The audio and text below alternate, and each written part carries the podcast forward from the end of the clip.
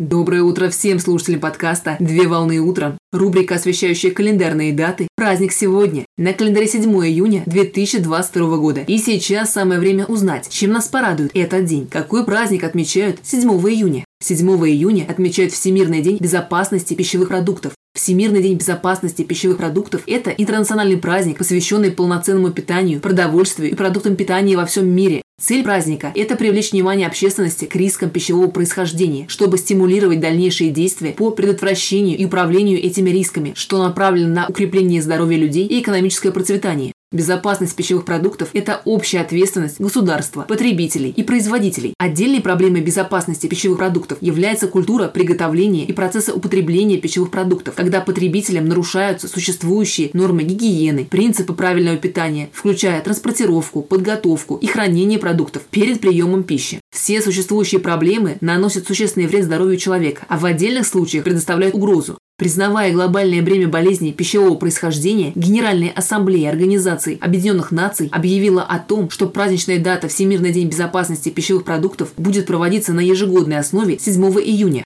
Инициаторами проведения праздника являются Всемирная организация здравоохранения и продовольственная и сельскохозяйственная организация Организации Объединенных Наций, так как именно данные учреждения обладают наиболее полными сведениями и статистикой по заболеваниям, вызываемым продуктами питания, которые связаны с производством пищевых продуктов и оказанием медицинских услуг. Традиционно праздник проходит с проведением тематических форумов с привлечением отраслевых специалистов и экспертов по всему миру. Поздравляю с праздником! Отличного начала дня!